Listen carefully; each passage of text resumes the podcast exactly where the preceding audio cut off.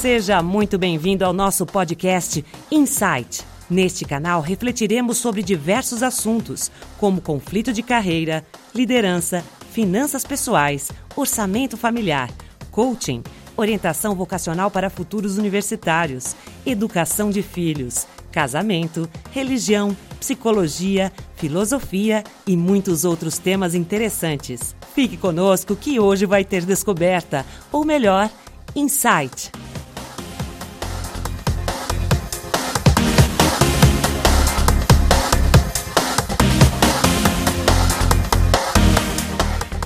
Olá a todos, sejam muito bem-vindos ao podcast Insight. Eu sou Robson Profeta e é importante ressaltar que Profeta é só meu sobrenome, ou seja, não tem qualquer vínculo religioso ou místico.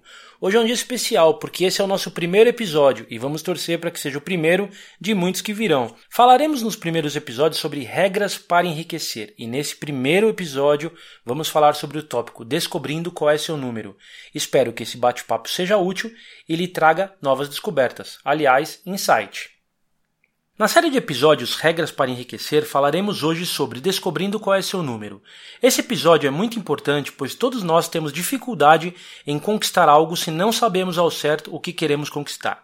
Durante a vida, nosso salário evolui, cargos melhores e vamos aumentando nosso custo de vida também. Nossas despesas aumentam casas melhores, carros mais potentes, restaurantes mais caros, enfim. Mas e se soubéssemos qual é o nosso objetivo financeiro? Para que queremos um milhão de reais ou cinco milhões de reais? Qual é a verdadeira razão para esse desejo?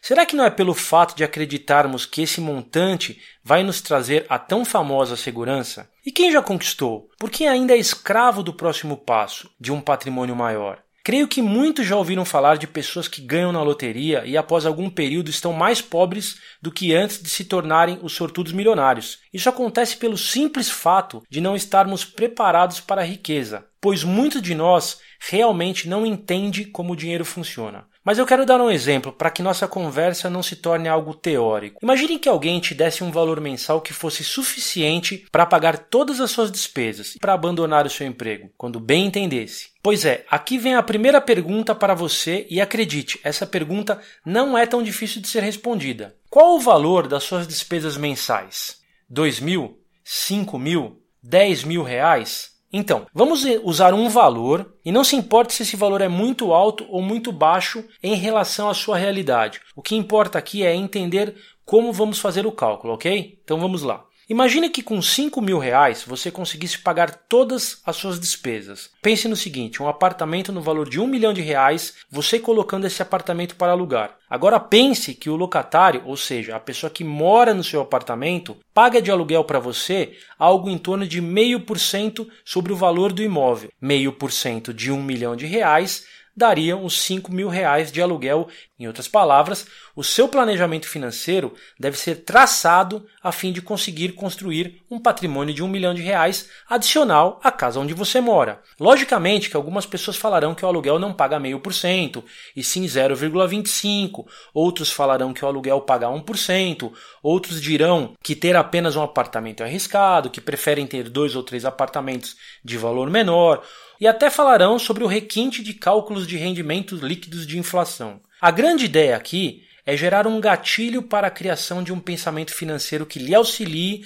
a descobrir teu número, pois, como bem diz o gato que ri em Alice no País das Maravilhas, se você não sabe qual caminho seguir, qualquer caminho serve. Agora, se você está buscando um milhão de reais, pois prevê que ter uma renda de meio por cento vai pagar o seu custo de vida de cinco mil reais, aí sim você está no caminho certo. Você não precisa esperar juntar um milhão de reais para comprar um apartamento.